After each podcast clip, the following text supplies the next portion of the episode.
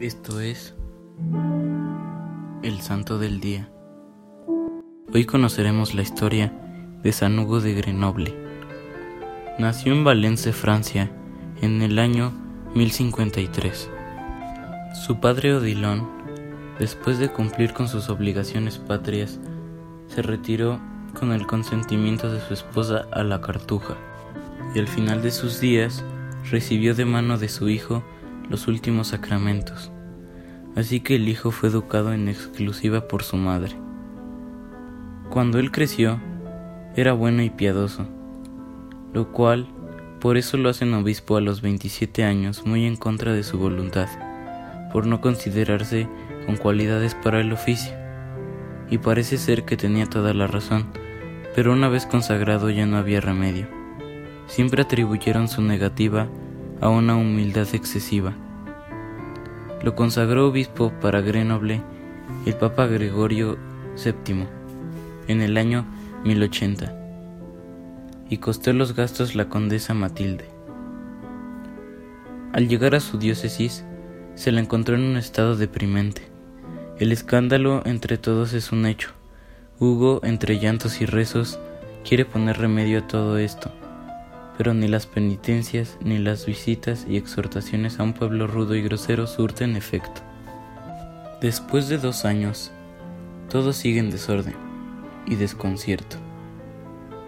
Termina el obispo por marcharse a la abadía de la Maison Dieu en Clermont, Auvernia, y por vestir del hábito de San Benito. Pero el Papa le manda taxativamente volver a tomar las riendas de su iglesia en Grenoble.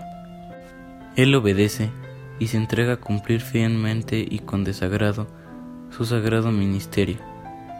La salud no le acompaña y las tentaciones más aviesas le atormentan por dentro.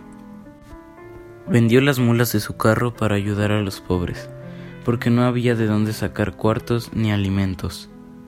Visita la diócesis andando por los caminos, Estuvo presente en concilios y excomulgó al antipapa Anacleto.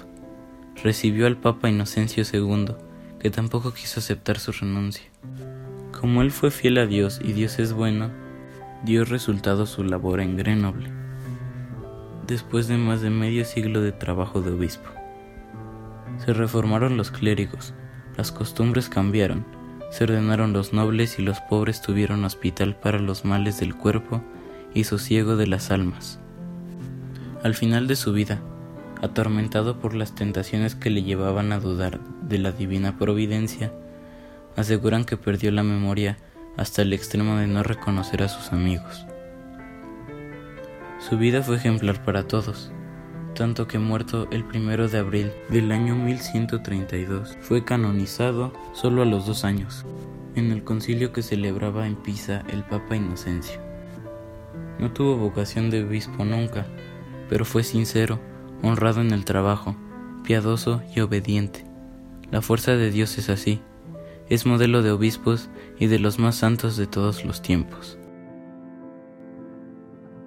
Servidores Amoris Christi, Movimiento Amoris Mater, haz todo con amor.